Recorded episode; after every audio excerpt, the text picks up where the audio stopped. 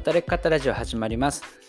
このラジオは誰もが情熱を持って働くそれを実現するために働くということの解像度を上げていくえポッドキャスト番組になります。今日も働き方エヴァンジェリスト田中健志郎がお送りします。はい。ということで先週は、えー、葉山のね森と海岸というところから波の音をねちょっと皆さんに聞いてもらいながら休憩してますか？っていう回をやらせていただきました。ね、あのなんでこんな話をしたかっていうとですね、まあ、僕の周りでもなんかちょうど最近ちょっと疲れてるなとかなんかやる気スイッチどっか行っちゃったみたいな話だったりとかあと実際にちょっと忙しすぎて体調崩したよみたいなこととか結構なんか同時にいろんな声もらったんですね。でなんか僕も、まあ、振り返ってみると確かにちょっと疲れてたなと思ったんですよね。特に年末年始っていうところからなんかこう今年はこういうことやろうとかねあのなんか目標を決めて、えー、突っ走ってきてでなんか1ヶ月経ったちょうど今ぐらいの2月って結構皆さん停滞しだす時なんじゃないかなと思ったんですよね。僕自身もやっぱりそういうところがあるなと思ったので、まあ休憩してますか？とみんなもう少し休んでもいいんじゃないですか？というような話をね、しました。サボるっていいよね？と。そんなことを言ってたらですね、あの、ちょうど友人から LINE をもらいまして、まあ、あの、ケンシロウの先週のラジオに結構救われたわ、みたいな。なんで、なんでかっていうとですね、その方もやっぱりすごく、あの、仕事がちょうど忙しくなっていて、で、体調崩して、ちょっとメンタルもきつくなってきちゃったみたいなことを言ってて、やっぱりサボる時間はあってもいいよねっていうのを、まあ、言っていったから、まあ、今週、まあ、来週は休もうと思うみたいなね、コメントをもらったんですけどもね、なんか、あ、すごい、まあちょっとこうラジオで話したことがためになったっていうことですごい良かったなと思いますしやっぱりねサボるって全然悪いことじゃないんですよね。うん、というかみんなやっぱりあの疲れる時って誰もありますからねやっぱりそれをサボってもいいんだよっていうようななんかまあ、ことを言える仲間がいるとか、まあ、そういう環境に身を置けるっていうのはいいのかなと思って、まあ、僕のオンラインサロンの方でもちょっと休憩部屋みたいなのを作ってねあのちょっと別にそこに入ったからなんかベッドがあるっていうわけじゃないんですけれども 心理的にこうなんかベッドがあってちょっと疲れたよねって話できる場なんかを作ったんですよ。はい。そんなことで休みましょうよって話をね先週したんですけれども今週はですねその休んだ時に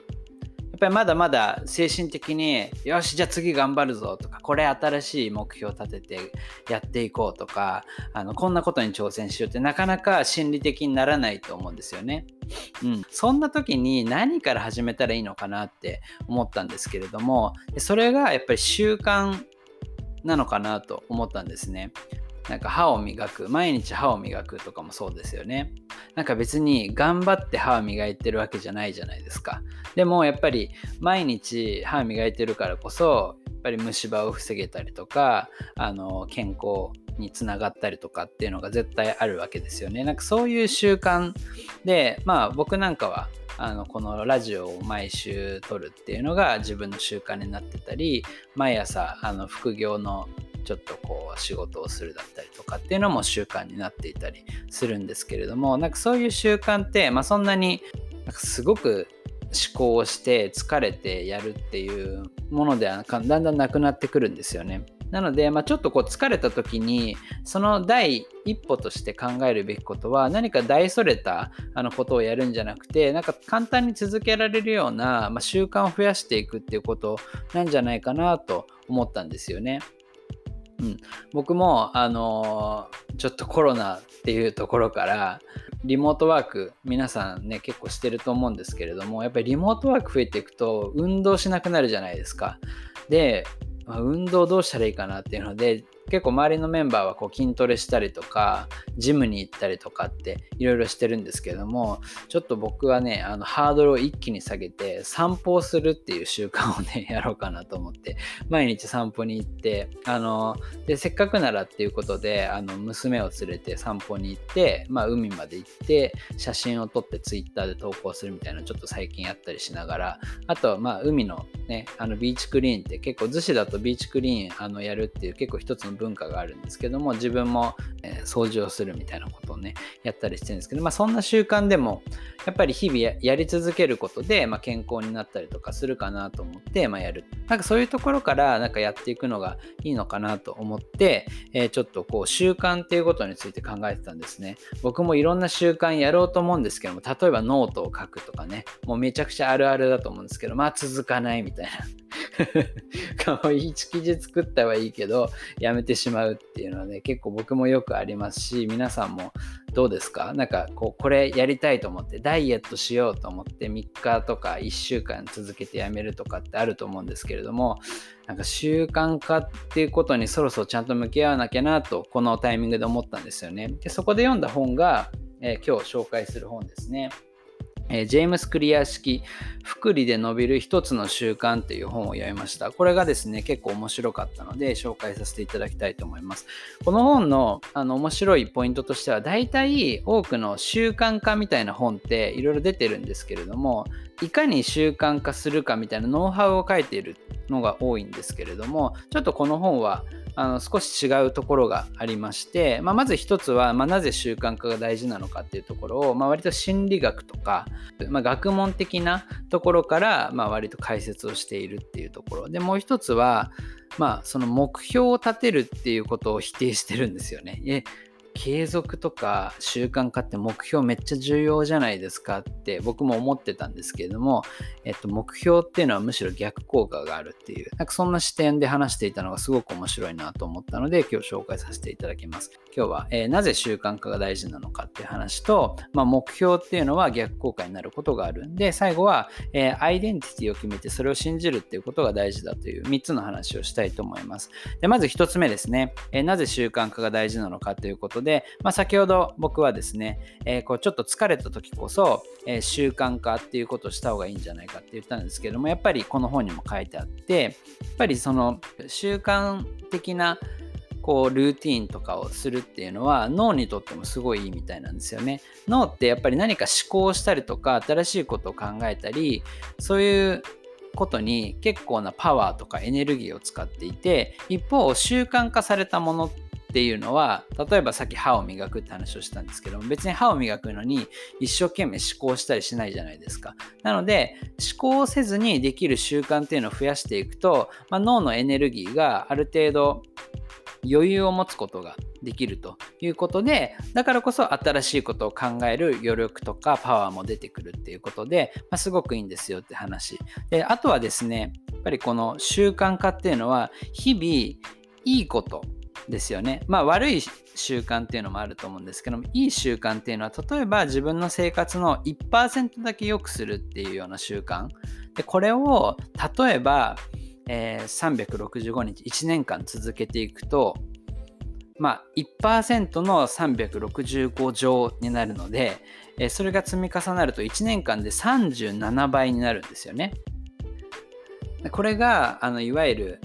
まあ、金融的な、ね、資産の福利っていう話とすごく近いので、まあ、この本では「福利で伸びる」っていうタイトルを多分つけてると思うんですけれども、まあ、このように本当に一日一日ただ1%何か良くすることをする。何か大それたことを成し遂げる必要はなくて1%でもいいから今までとえー、違う何かいいことをしよう。自分の健康にいいことをする。あるいは自分の知識がつくようなことをする。本を1ページ読むとかでもいいって言ってるんですよね。それを続けることで、えー、1年後には37倍になっていく。帰ってくるということで。で逆に、まあ、悪い習慣という話先ほどしましたけれども悪い1%悪くすると、えー、それはですね、えっと、100%だったものが3%になってしまうっていうね。あのそういったことも、まあ、この本には書いてありました。ね、だからこそやっぱり1日で大きいことをするのは難しいけど日々積み重ねていけば1年そして5年10年というところで、え自分の人生が大きく変わっていくっていうふうにま説明してくれてます。やっぱりその過去の習慣っていうのが本当にまあ、この1%の積み重ねが37倍になっているっていうことから考えても、えー、一つ一つの習慣っていうのが、まあ、未来の自分を作ってるわけなんですよね。なんで今ある自分っていうのも10年前から自分がやってきたことが、まあ、積み重なって今があるということですよね。まあ、僕もこう働くっていうことをもうかれこれ10年ぐらい考え続けている。まあそのもともとは前職で海外でいろいろ働いていて、えー、働くってこんなに国によって違うんだとか考え方も違うんだっていうところから働くって面白いなと考え続けて、いろいろな実践をしてきた結果あのまあ、最近はそういう働くとかについて話すような機会をもらえたりとかっていうなんか本当にこれもまあ習慣の積み重ねっていう方がどっちかというと大きいのかなと思ったりしています。はい、でまあ、この本にはやっぱり、えー、どうやって、まあ、その習慣化を成功させるのかっていうのがやっぱり書いてあるんですけども特に面白かった話がこの2つ目ですね、えー、目標を立てるっていうのは必ずしもいいことではないと いうえーって感じで結構びっくりしたんですけれども、まあ、なんで良くないかっていうとまず目標を持ったからといってまず1つ目は成功してるとは限らないということですよね。はい。なんか結構、あの、生存バイアスっていうんですけれども、金メダルを取った人にインタビューすると、大体私は高い目標を立てていたと。で金メダルを取るっていうことを10年前からずっと考えてやり続けていたからこそ達成できたっていうふうに言うんですけども、仮に金メダル取れなかった人も、同じ目標を立ててる可能性って結構高いんですよね。ただやっぱり世の中ってそういうインタビューとか世の中に出回る情報っていうのはやっぱり成功した人の声だけが残るのでやっぱりその成功して、まあ、ある意味生き残った人の声を聞くと目標が大事だっていうふうに言っているからこそあのやっぱり目標が一番重要だってなっているっていう話が一つ。であとは目標ってなんかこう立てると目標を達成するまでは結構辛いことが前提になることが多いんですよね。なので辛いことでも、えー、これを3年頑張ればこうなれるとか1ヶ月頑張った先にはこれがある。何かこう試験に合格するとか。でもそれまでは辛いものだっていう前提がある。なのでそれって、え続かなくなるんですよね。はい、あのやっぱり辛いことを続けていくのって、えっとまあ、目標達成においては全然悪くないのかもしれませんけれども、えー、習慣化っていう観点からするとむしろマイナスになる。やっぱりそれをやること自体を魅力的にするとか、あのやりやすくする、簡単にするみたいなことが大事なので、そういった意味で目標っていうのは結構その逆をいくパターンがあるっていうところですね。あとは目標というのはその目標を達成することがゴールになってしまうので、それを達成した時にもう次がなくなっちゃう。あもういいかっていうことでやめてしまう。なってくると、まあ、例えば1ヶ月で達成できる目標を達成したら、もうその以降やらない。でもしかしたらそれを1年続ければもっと良くなるかもしれないのにやめてしまうっていうところ。まあ、そういったところから目標っていうのは実は必ずしもプラスにならないということを、まあ、この本で話しています。必ずしも良くないって言ったのは目標にも意味があるということでやっぱり目標を立てることでどこに向かっていくのかっていう指針はまあ作れるっていうことで必ずしも悪いものではないと思うんですけども例えば日々の習慣を思い出した時に皆さんどうですか？毎日ゲームやる方とか、あるいは僕だったら毎日 YouTube 見るとかありますけれども、ね、YouTube 毎日見ることに目標なんて作ってますかって話ですよね。むしろ YouTube を毎日、毎晩寝る前に見てしまうあの感じで勉強とか、あの、ね、なんか執筆とか本を読むとかできたらいいわけじゃないですか。なので、え実はその目標っていうのが全てではないよっていうところなんですよね。じゃあ、え目標ではなくて何が大事なんだっていうところで、この本がまた面白かったのが、この3つ目の話なんですね。はい、えー、自分のアイデンティティっていうものを決めてそれを信じることが大事だって言ってるんですね。えー、何々ということなんですけれども、えー、これはですねえー、そもそも人の習慣化っていうのには、えー、いくつかのなんかこうフェーズがあるっていうことで実は一番根本にあるのはアイデンティティという、まあ、自己同一性とも言われるんですけども例えば自分は僕だったら働き方エヴァンジェリストであるとかっていうのがアイデンティティになっているわけじゃないですか。なので働き方について誰よりも考えて、え誰よりも発信していこうっていうのが、まあ、アイデンティティ。で、えそのプロセスっていうのはアイデンティティをこう実現するというかアイデンティティに沿って日々ま行動していくようなプロセスなので、まあ、こういったラジオを配信するであったりとかあの働き方に挑戦するみたいな。でその最後にま結果が出てくるということで、まあ、ラジオとか、まあ、ラジオあんまり結果出たかよくわかんないですけどね。あの本当にあのすごくバズっているわけでもなければあの全く聞かれないわけでもないっていう感じですけれどもまあ私多分これを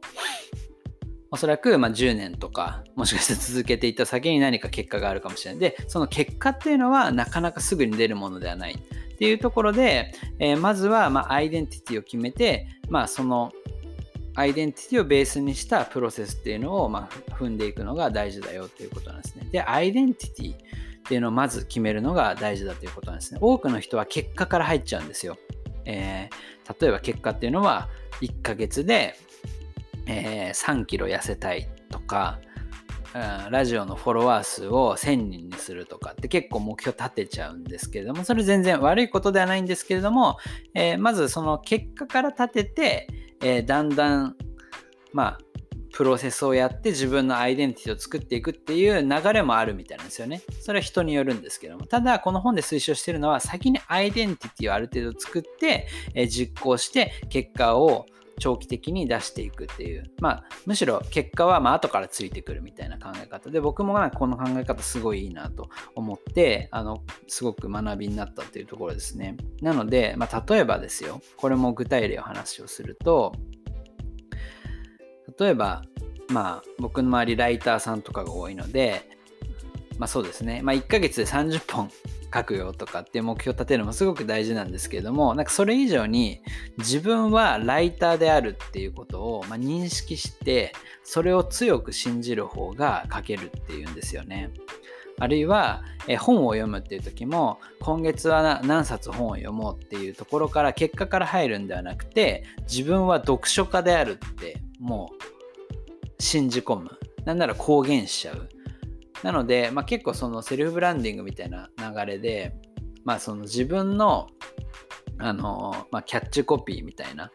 僕だったら働き方エヴァンジェリストとか、なんかそういう肩書きを作るみたいなのってあるんですけども、これを考えると、もしかしたら肩書きっていうのは誰かからどう見られているかを作るっていう側面ももちろんあると思うんですけれども、もしかしたら自分がその持つアイデンティティっていうものを明確に作るために、必要なんじゃないかなと思ったんですよね。なので、まあ、読書家なら読書家っていうふうに自分が公言していると、やっぱり、えー、本を読んでないのが気持ち悪くなってくるらしいんですよね、だんだん。まあ、なんとなくわかる気がします。なんかこう、働き方ラジオとかもそうですけれども、このラジオをやっぱり収録しないと気持ち悪いみたいな状態になってくる。でそれってやっぱりアイデンティティとして自分はラジオの、まあ、ていうんですか、パーソナリティっていうんですかね。自分はラジオのパーソナリティなんだから あの、やっぱり毎週放送楽しみにしている人もいるから、その人たちのためにも収録しないといけないんだっていう感覚、どっちかっていうとそれってアイデンティティなんですよね。だからこそ、まあやると。だから別にこれは、なんか、毎週やらなきゃいけないというタスクを自分に課してるっていう、なんかこう辛い面っていうよりも、あ、自分はパーソナリティなんだから、やっぱりあのやらないと気持ち悪いんですよね。そうなってきた時に習慣化っておそらく成功する。で僕もこのラジオも半年ぐらい続いてますけれども、まあ、習慣化ができるっていうところで、まずはアイデンティティを作る。なので、まあ、習慣化っていうのはなぜ重要なのかっていうところで言うと、まあ、何かを手に入れるとか、何か成果を得るっていうためじゃなくて、むしろ誰かになるために習慣化っていうのをやるんだっていうふうに自分は認識をした方が成功するっていうんですよね。はい。なので、こう毎日散歩をするんだったらなんか散歩家であるって思うとかわかんないですよ。あの、あとは、まあ今日ちょっと僕はあの、ツイッターでも言ったんですけども、逗子海岸の清掃員であると。なので自分は清掃員であるっていう自己認識を、アイデンティティを持って毎日海に行けば、なんかもう掃除しないと気持ち悪くなってくるっていう状態。うん。これはね、認知的不協和っていうらしいんですけれども、その自分がこうありたいとか、自分はむしろこうであるって思っていることに対してそれとそぐわないことが起きてしまうと人ってこう気持ち悪くなるのでその不一致を直していこうっていう風ななんか心理的な要素が働くでこれをうまく使うっていうことが、まあ、習慣化をするために、まあ、大事だよとこの本では書いてあるんですね。ね、面白いですよね。なんか皆さんもなので習慣化をするっていう時にまず何を目標にするかっていうところからじゃなくて誰になるのかっていうでそういう意味ではロールモデルみたいな人を持つっていうのも大事だと思うんですよね。自分がなりたい姿ってどの人に近いのかな。でその人って普段どういうことしてる？ね。ノートで毎日記事を書いてる人なのか、えー、何かこうラジオで発信してる人なのかなんかそういう、まあ、人を見つけるなり自分の中でイメージして自分はそうであるというふうに、まあ、認識をして強く信じ込むっていうことがですね、えー、最終的にいい習慣を作っていて1%良くなっていけば1年で37倍になるでどっか大きいタイミングでパッと結果が出てくるよっていうところが、まあ、この本ですごく話をしているところでした。ね、で、この本にはですね、さらにこの仕組み化っていうふうに言ってるんですけれども、習慣化を成功させるために、まあ、4つのポイント、はっきりさせる、魅力的にする、優しくする、えー、満足できるものにするっていうポイントも説明しているんですけども、そこを知りたい方はですね、ぜひ、あの、この本を読んでいただければなと思います。僕もすごく勉強になったし、まあ、なんかね、こう大それた目標を立てて日々次何頑張ろうってこう思わないといけないって ついつい思っちゃうんですけれども少し視点を変えて自分はどうなりたいのかっていうのを想像してその人に憑依して日々できることから少しずつやってみる。ね、実は僕もその逗子絵画の清掃員って言い出したのはコミュニティの中で尊敬してる方が最近ビーチクリーンしてるみたいなことをね、言ってたっていうのもあって、もう真似しようって感じなんですよ。いいんですよ、真似したって。で、自分も同じような、あの、逗子の清掃員として頑張ろうとか、そんな気持ちで何か習慣が作っていく。で、それが結果として、えー、自分の人生を作るっていうふうに考えると、なんか今からやってもいいのかなと思いまして、今日は説明させていただきました。はい。ということで、えー、今週もお聴きいただきありがとうございました。また来週。